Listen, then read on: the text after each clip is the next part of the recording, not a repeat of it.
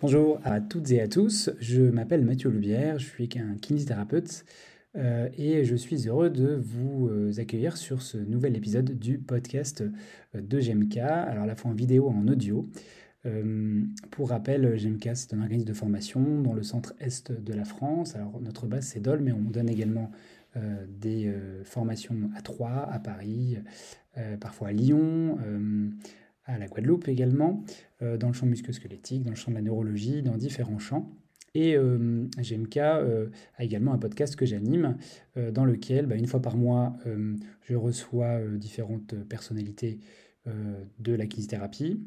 Il y a également une chaîne qu'on appelle Patientelle, dans laquelle vous avez des témoignages de patients qui peuvent éventuellement être intéressants et aidants, que ce soit dans le tutorat euh, des étudiants, dans l'enseignement ou encore euh, auprès des patients pour euh, vos éducations dans les douleurs persistantes. Et puis, de temps à autre, je partage des contenus quand je vais donner une conférence à droite ou à gauche. Je me dis que c'est toujours intéressant de pouvoir partager ces éléments-là.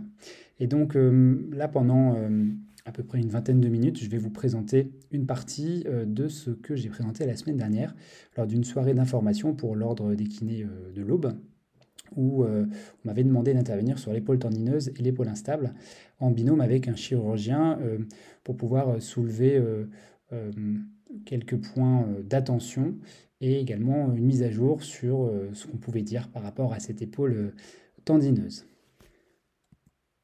Alors, je vais d'abord euh, me présenter. Comme je vous l'ai dit en introduction, je suis kinésithérapeute libéral. J'ai quelques liens d'intérêt puisque je suis formateur en formation initiale et en formation continue, comme vous pouvez le constater. Je suis également co-gérant de euh, GMK euh, Formation, pour laquelle j'anime cette chaîne de podcast.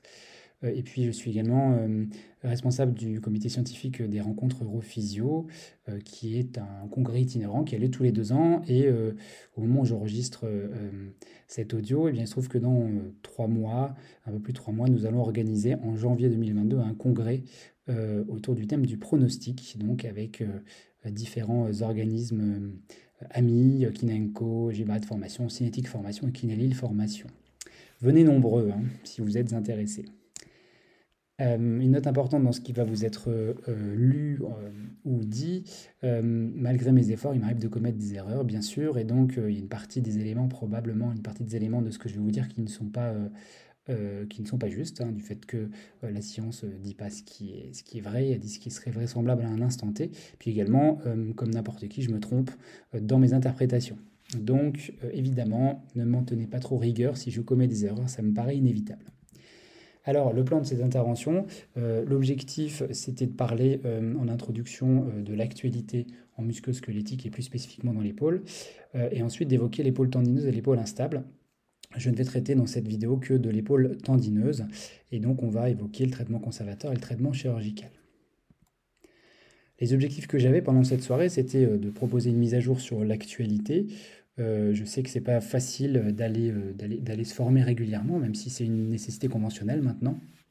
Et donc du coup, c'est possible, notamment lorsqu'on a un, exercice général, d'avoir des difficultés à se tenir à jour des actualités en musculo-squelettique. Donc le premier objectif de cette intervention, c'était ça, amener un petit peu de grain à moudre, mettre à jour sur les recommandations dans le traitement de l'épaule tendineuse et donner quelques exemples pratiques avec des contenus téléchargeables euh, des contenus qui sont euh, issus euh, justement de Google, donc avec différents liens que vous pourrez retrouver dans cette vidéo.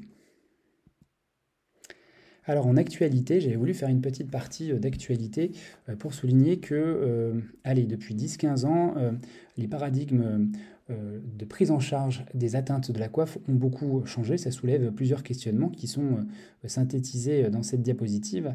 Euh, d'abord, il y a toutes les découvertes qu'on a faites sur le continuum tendineux avec différents travaux, dont ceux de Jill Cook, qui sont peut-être les, travaux Princeps, dans lesquels on a pu mettre en évidence qu'il y avait plusieurs états tendineux hein, dans la tendinopathie.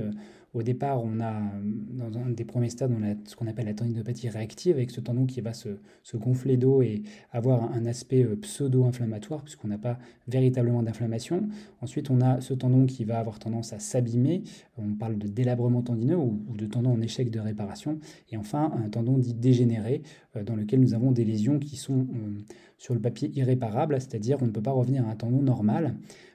Ce qui pose problème en clinique, c'est de pouvoir identifier avec certitude un patient dans ces différents états-là, parce qu'on sait à peu près quoi faire lorsqu'on a identifié l'état.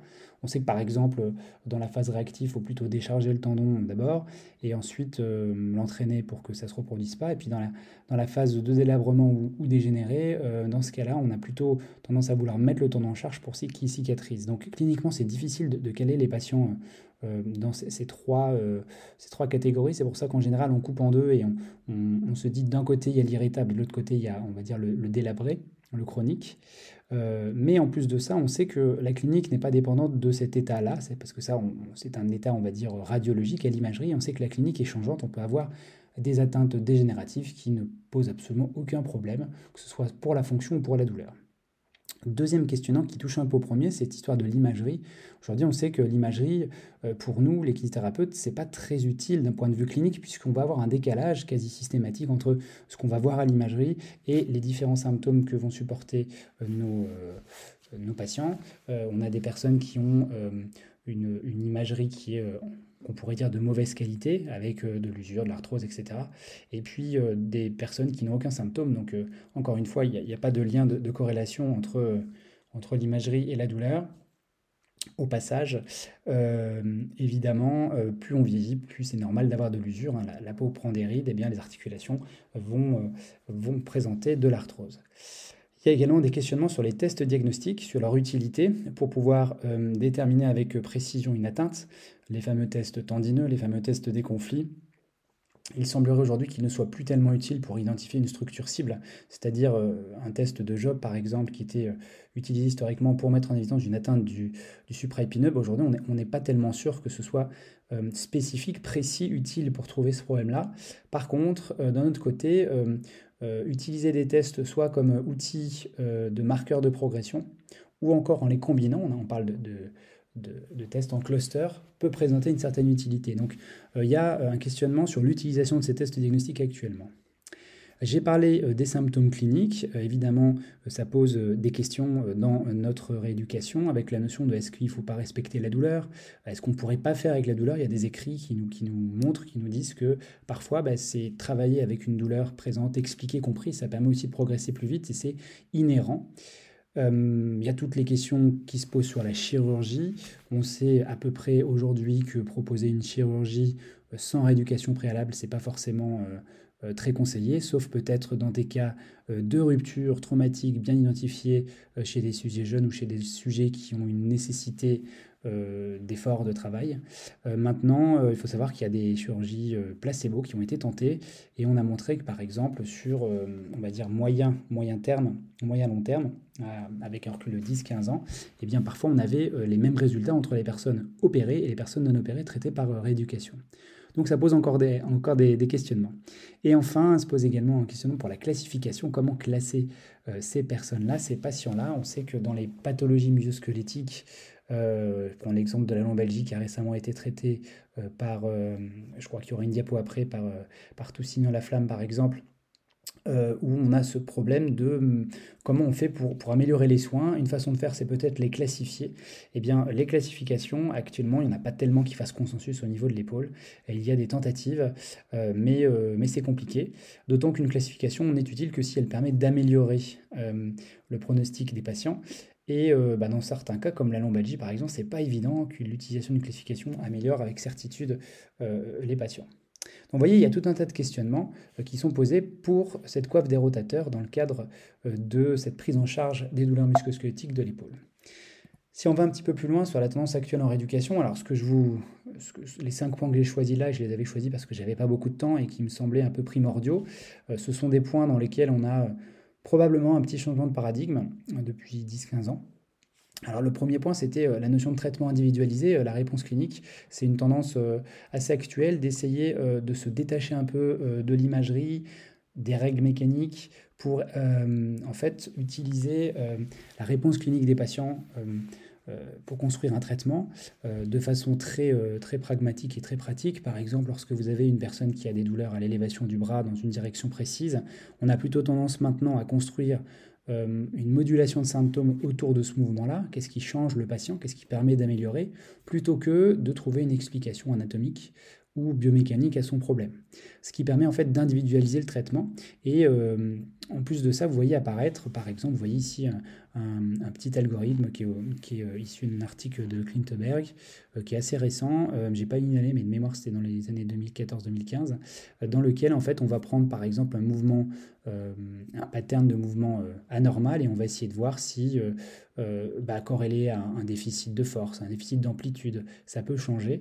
Et puis il y a des auteurs comme Jeremy Lewis qui ont développé des outils, le SSMP par exemple, dans lequel vous allez, à partir d'un mouvement douloureux, essayer de moduler euh, différentes choses. La position de la scapula, un glissement articulaire, euh, un changement au niveau thoracique ou cervical, pour voir si ça a un impact, euh, une amélioration sur l'amplitude. Donc ça, c'est ce qu'on appelle la réponse clinique, et en musculosquelettique, c'est vraiment assez tendance de faire ça. La deuxième tendance, ça va être d'élargir euh, le spectre euh, euh, vers, le vers le psychosocial. Pardon. c'est vrai que moi, je suis une génération, à titre personnel, informée dans les années 2000, où on a été très centré sur le bio, on parlait un peu du psychosocial. Aujourd'hui, il y a une multitude, une foultitude d'écrits qui montrent que le psychosocial est très important et très intéressant à prendre en compte il faut, il faut s'en occuper parce que ça, peut avoir un impact énorme et qu'en fait, euh, les patients qu'on va recevoir, eh bien, des personnes chez qui le bio est prégnant, mais il y en a d'autres, ça va être le psycho et d'autres le social. Donc élargir sa vision vers le psychosocial. Par exemple, vous avez ici quelques exemples. Alors, je, citais cet auteur euh, en introduction, hein, Tout la flamme, euh, qui propose justement des prises en charge dans lesquelles on va essayer de trouver des, drivers euh, d'expression euh, de, l'atteinte, de la pathologie des gens. Euh, peut-être que vous avez des patients qui vont, qui vont avoir principalement un problème biomédical avec un problème nociceptif ou une altération du système nerveux. D'autres, ce sera plutôt peut-être des marqueurs sociaux ou encore des marqueurs psychologiques avec, je sais pas moi, des croyances ou, ou, des états émotionnels qui ne sont pas optimaux. Et puis, euh, il y a cette, euh, actuellement la mode aussi, c'est de créer ces histoires de radars. Alors, vous avez à gauche le radar de Walton. On peut créer un radar aussi à partir de tout sinon la flamme. Euh, c'est probablement l'avenir d'essayer d'avoir une approche vraiment très bio biopsychosociale. et donc, je ne peux que vous encourager à utiliser des outils de détection de ces différentes composantes de, de, la douleur et, de la, et de la santé des personnes que nous soignons. Le troisième point, c'est bien sûr l'apport euh, des neurosciences de la douleur avec une meilleure compréhension des douleurs. Vous le savez peut-être, hein, euh, la douleur, c'est une expérience euh, qui est exprimée par, par nos patients. Et cette douleur, elle peut être de plusieurs types. Alors, on a des douleurs parfois qui sont dites nociceptives, qui vont avoir un, problème mécanique ou non, mais bon, on va considérer mécanique, je ne sais pas, moi, vous vous blessez au niveau du, au niveau du coude, vous avez une atteinte de vos tendons, par exemple, ça peut déclencher une douleur type nociceptive, ça peut toucher un nerf, on appelle ça une douleur neurogène périphérique, mais on va dire la grande nouveauté, c'est la, euh, la création et l'utilisation du terme douleur nociplastique, des douleurs qui naissent directement dans le système nerveux central et qui expliquent pourquoi on peut avoir une douleur, une expérience douloureuse, sans avoir forcément de dommages physiques. Et ça pose donc la question euh, des thérapies dites anti-nociceptives, toutes les thérapies, on va dire, euh, type passif pour être, euh, pour être pratique, qui ne vont pas forcément avoir d'effet sur ces patients-là, qui ont plus un problème dans la construction de l'expérience douloureuse que dans, euh, dans une problématique périphérique. Nous avons ensuite euh, la notion de diagnostic kinésithérapie par soustraction. C'est aussi une tendance actuelle pour essayer d'améliorer euh, la pratique clinique. Alors, je vous ai mis un exemple euh, ici d'une classification qui est issue de, du groupement BES-BOA, donc autour de, autour de ces problèmes d'épaule. Alors, après avoir, c'est toujours la, même chose. Hein. On, part des plaintes du patient, on exclut les pathologies on va dire, euh, d'urgence, les red flags, etc. Puis ensuite, on va essayer d'éliminer les pathologies dans un ordre précis. Euh, on va les soustraire, si vous voulez, comme si vous partiez avec 5 billes et vous les enlevez une par une dans un ordre précis en fonction de ce que vous trouvez pour essayer de trouver la, bonne. Ce diagnostic par élimination ou par soustraction est aussi assez tendance. Enfin, l'évaluation, c'est vraiment le nerf de la guerre. Euh, ce que je vais vous dire, c'est un point de vue personnel, mais je pense qu'il euh, faut qu'on améliore vraiment nos, capacités d'évaluation, que ce soit dans la pratique de tests cliniques, d'outils cliniques pertinents, euh, parce que euh, comment savoir si ce qu'on fait est correct si on ne s'évalue pas, si on n'évalue pas les progrès de nos patients. Donc voilà quelques, quelques idées que j'avais évoquées sur, on va dire, les tendances actuelles. Évidemment, c'est non exhaustif, on pourrait trouver d'autres choses.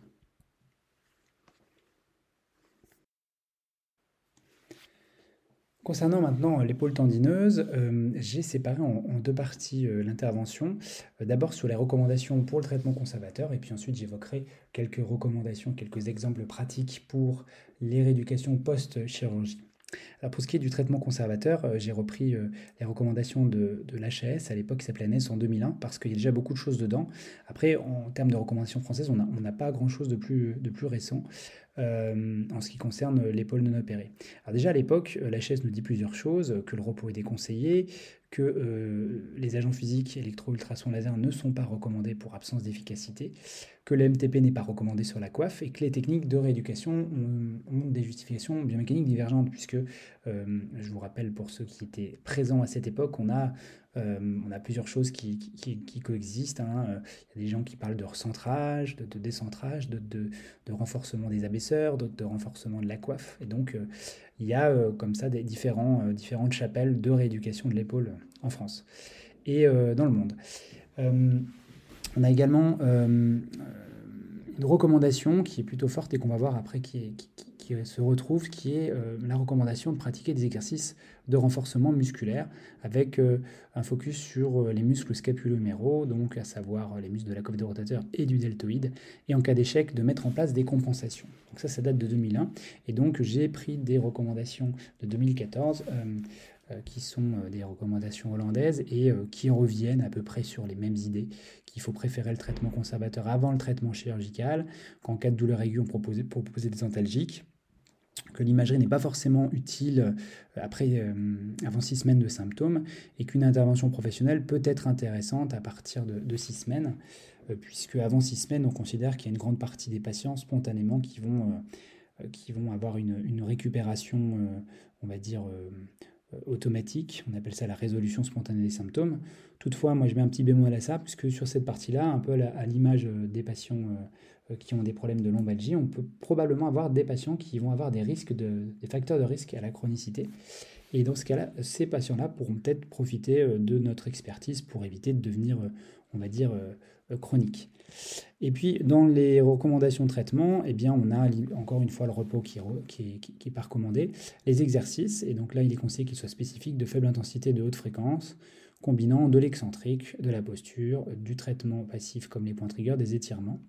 Et que si on n'y arrive pas, ben, on peut euh, prendre en charge les patients dans des unités spécialisées beaucoup plus complexes, dans lesquelles vous allez avoir par exemple des thérapies cognitivo-comportementales, euh, dans lesquelles vous allez avoir euh, peut-être des personnes qui vont plus coacher l'activité une prise en charge un petit peu plus euh, complète. Donc ça, c'est ce qui est recommandé, on va dire, euh, euh, en 2014. J'ai pris deux études qui amènent quelques, un petit peu de grain mout sur une chose importante, c'est que l'exercice est supérieur en non-exercice et l'exercice fonctionne très bien pour la douleur, et que les thérapies manuelles, de façon très large, sont ne sont pas forcément intéressantes de manière isolée, mais combinées à l'exercice peuvent être un exhausteur des effets de l'exercice. donc c'est quelque chose qu'on retrouve vraiment depuis, euh, ces dernières années, que l'exercice euh, en termes de, puissance euh, de résultats sur moyen long terme est bien au-dessus. Donc il est recommandé avec des preuves fortes. Que les thérapies manuelles peuvent être recommandées en termes d'adjuvant. Par contre, sur l'épaule, vous voyez cet article de 2020 dans lequel il nous est dit que le laser, les ultrasons, les ondes pulsées ne sont pas recommandés avec des preuves fortes et que les ondes de choc ne sont pas recommandées avec des preuves modérées. Euh, avant de me faire des ennemis, euh, il y a quand même quelques preuves sur les calcifications d'épaule. Après, sur le reste, à ma connaissance, hein, sur l'épaule, il n'y a pas forcément de recommandation à utiliser les ondes de choc. En pratique, qu'est-ce que ça donne? Eh bien, j'avais voulu euh, mettre le focus sur quelques, quelques éléments clés de la rééducation. avec ce premier message, les techniques passives, vous pouvez y aller, mais c'est un tremplin à l'actif. moi, je recommanderais plutôt de commencer par de l'actif si c'est possible avec nos patients, mais pour tout un tas de raisons, on peut utiliser le passif pour euh, donner confiance, pour moduler également les symptômes douloureux, aussi parce que vous pouvez aimer ça ou que le patient a une demande particulière par rapport à ça. Ce sont des éléments qui participent aux effets de contexte, donc améliorent, euh, vos résultats. Euh, c'est tout un tas de raisons qui fait que les techniques passives peuvent être utilisées, mais encore une fois, pas de manière isolée, pour emmener à l'actif.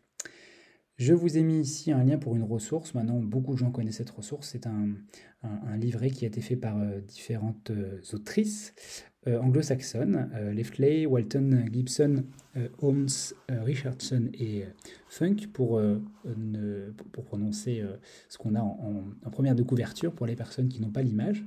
Et donc vous avez un lien sur la vidéo YouTube, hein, vous pouvez venir la chercher, ou dans les commentaires pour pouvoir télécharger ce document. Il y a plein d'exercices qui sont classés par euh, par catégorie. Elles ont fait un travail extraordinaire qui de plus est gratuit, donc c'est suffisamment rare pour le souligner. Et donc il y a plusieurs euh, images qui sont issues de euh, ce petit livret. L'exercice, alors ici je vous propose une première façon d'utiliser l'exercice comme un antalgique puissant. Soit on le fait de manière aérobie, soit on essaie d'utiliser l'isométrie prolongée, au moins 30 secondes avec une distraction cognitive. ça permet de limiter la douleur, pour différentes raisons euh, que je ne développerai pas ici, mais ça permet de limiter la douleur et ça permet d'amener de l'actif très très tôt. Donc n'oubliez pas, l'exercice, c'est un antalgique puissant. Deuxième tendance actuelle, on va essayer, euh, avant de demander des exercices euh, de renforcement, d'améliorer la qualité de contraction. Et pour ça, on va faire ce qu'on appelle l'activation de la coiffe, c'est-à-dire qu'on va demander une contraction qui demande avec une demande faible, autour de 30-40% de la 1RM, euh, et on va essayer de viser un mouvement euh, sans déclencher de la douleur. Si vous déclenchez pas le symptôme douloureux, souvent ça facilite le mouvement. Et donc il y a quelques astuces, par exemple être en basse intensité, réduire le bras levier, serrer les poings, utiliser un, élastique entre les poings, travailler de manière symétrique, amener de la chaîne cinétique, c'est-à-dire les membres inférieurs. Tout ça, ça va aller dans le sens d'améliorer l'activation de la coiffe et donc permettre de redémarrer une rééducation. Euh, ensuite, pour ce qui est de la partie euh, exercice physique renforcement, euh, le conseil que j'avais donné, c'était d'essayer de, monter un peu plus en intensité et de viser l'hypertrophie parce que on a peut-être un peu trop tendance à, être dans, la force endurance au niveau de cette rééducation, pas forcément aller à l'échec. Donc j'avais proposé aller à l'hypertrophie, charger un petit peu plus fort, de en progressivité bien sûr, mais il n'y a pas de raison de ne pas charger. même les personnes dites soi-disant fragiles, hein, je mets entre guillemets, comme les personnes qui sont un peu plus âgées, il n'y a, pas, a pas de raison de ne pas, leur, de pas leur donner euh, les moyens d'aller mieux. Donc, chargez plus fort. Pour la scapula, euh, ce qu'on peut... alors oui, je n'ai pas précisé, quand je parlais de charger plus je parlais évidemment de la coiffe des rotateurs, notamment les rotateurs externes. Et pour la scapula, on peut, viser deux, types de, choses, le, dentelé puis le trapèze qui sont deux de groupements musculaires qui sont très importants et très intéressants à aller chercher. Enfin, au niveau proprioceptif, eh ben, c'est au service de la fonction. J'ai dit au service de la fonction parce qu'évidemment, on va faire en fonction des, demandes des patients, euh, mais ça doit être un temps, un, temps important. Donc, il y a différents exercices que vous pouvez voir en image ici, que vous pouvez également récupérer dans le livret que je vous ai évoqué en introduction. Il y a un cas particulier, alors j'avais fait une vidéo euh, sur ce cas particulier que vous pourrez retrouver sur la chaîne YouTube des rencontres Europhysio sur la rupture de coiffe non opérée. Donc je vais aller très vite ici. Euh, en gros, ce qui reste recommandé sur la rupture de coiffe non opérée, non opérable, c'est euh, encore une fois l'exercice. Et il faut essayer de le faire au moins 3-4 mois. Il n'y a pas beaucoup de, revues littérature qui ont, qui parlé de ça. Et les grands principes, c'est toujours pareil, c'est de gérer l'éducation gérer la douleur pardon, et améliorer l'éducation de nos patients, récupérer les amplitudes lorsqu'il y a des raideurs et proposer des protocoles euh, d'exercice. En ce qui concerne maintenant les recommandations post-opératoires, c'est une partie qui peut aller euh, relativement vite puisque en général ça dépend du geste chirurgical qui a été appliqué. Toutefois, il y a quelques constantes qu'on peut retrouver dans la littérature. Alors là, j'ai mis ici les recommandations de la HSE 2008, qui était un document euh, qui permettait en fait d'organiser les soins de suite pour ces patients et ces patientes opérés. La rééducation, bien sûr, était recommandée. Et puis, euh, il y avait euh, dans cette revue une sorte de marche à suivre pour justement faciliter le soin et la prise en charge de ces personnes opérées. Alors là, vous avez un tableau qui reprend euh, les, trois étapes, ce qu'on appelle le post-opératoire immédiat, j'y reviendrai juste après, le post-opératoire secondaire et le post-opératoire tertiaire, euh, avec différents critères de passage aux phases suivantes. Euh, et donc sur cette diapositive-là, vous avez un peu plus de détails sur ce qu'il faut faire a priori dans ces phases-là et ce vers quoi il faut aller pour pouvoir passer d'une phase à l'autre. Grosso modo, il y a trois phases qui vont de, 0 à 6 semaines, de 7 à 12, et ensuite euh, de 12 à 24 euh, semaines. Et pendant ces phases-là, on va faire euh, différentes choses. La première phase, c'est la phase de 0 à 6 semaines. L'objectif, c'est de mobiliser de manière précoce en évitant de, tirer sur, sur, la suture. Donc, il y a plusieurs choses qui sont possibles. Tout ça, bien sûr, va dépendre de vos consignes chirurgicales. Euh, ce, que vous voyez apparaître sur cette diapositive est faisable si la taille de la rupture est petite ou si le subscapulaire n'est pas touché. On peut faire du tissu mou également, et le passage à la phase suivante va se faire l'objectif de fin, de phase plutôt est d'avoir euh, au moins 100 degrés d'élévation, 50% de la rotation latérale euh, en passif évidemment, euh, pas de douleur au repos, et l'objectif étant de surveiller les signes d'épaule gelée, d'algo. donc vous avez différents exercices qui vous sont proposés ici, et un exercice qui est peut-être pas souvent fait, c'est faire rouler un ballon, un, gros ballon type pilate sur une table. Ça, on sait que ça n'active, ça n'abîme pas forcément les sutures. La deuxième phase dans laquelle on va pouvoir commencer à, solliciter un petit peu euh, le, travail actif avec de l'actif aidé, du travail isométrique sous maximal. L'objectif étant en fin de phase d'avoir à peu près 75% de l'amplitude contralatérale sans dyskinésie, avec un bon contrôle scapulaire. Et puis enfin, on, passe dans, cette phase, euh, à partir de trois mois, on va pouvoir travailler de manière progressive de plus en plus fort en termes de charge, aller jusqu'à la réathlétisation pour la pratique sportive à 4-5 mois. Donc ça, c'est des consignes, on va dire, de base, mais en général, lorsque vous avez un patient qui a été opéré, évidemment, vous allez avoir des consignes chirurgicales qu'il faudra respecter.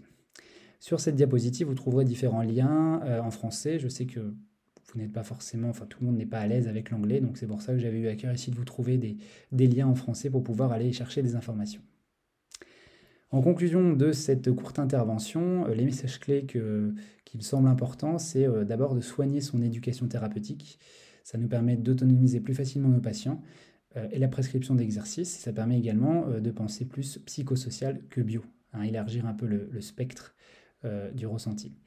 Les techniques passives, c'est un super moyen euh, pour amener les gens en mouvement, mais elles ne sont pas forcément nécessaires, mais vous pouvez quand même les faire euh, si vous ne les faites pas de façon isolée. L'objectif, c'est d'un retour à la fonction de la coiffe, donc on vise d'abord un contrôle de coiffe, puis on renforce. Euh, quand on renforce, il ne faut pas hésiter à viser l'excentrique. nos, patients, nos patientes ont besoin de récupérer de la force et de la puissance. Pour cela, bah, il n'y a pas 36 solutions, il faut charger progressivement, mais de plus en plus fort. La stabilité scapulaire reste euh, quelque chose de primordial et dans ce cas-là, il faut viser plutôt le dentelé, le. Et dans le cas des chirurgies, les consignes chirurgicales sont indispensables. Entendu ici que euh, c'est très important que vous les ayez pour prendre en charge de manière la plus efficace et euh, la plus tout en sécurité ces épaules. Voilà, je vous remercie d'avoir écouté. Pour rappel, euh, vous pouvez me joindre euh, sur l'adresse email suivante et sinon sur ma page Facebook euh, Mathieu Loubière qui est entièrement professionnel. Et vous avez également le blog de GMK dans lequel vous pourrez retrouver d'autres formations des informations, des articles traduits, différents contenus, voilà, gratuits. sur ce blog, il n'y a rien de payant, donc n'hésitez pas à y aller, n'hésitez pas à partager, ça nous aide beaucoup. Et euh, si vous avez euh, des questions en retour à me faire, n'hésitez pas non plus, ça me fera plaisir si je peux euh, encore amener ma petite pierre à l'édifice. Je vous souhaite une bonne continuation et je vous dis à très bientôt sur le podcast de GMK.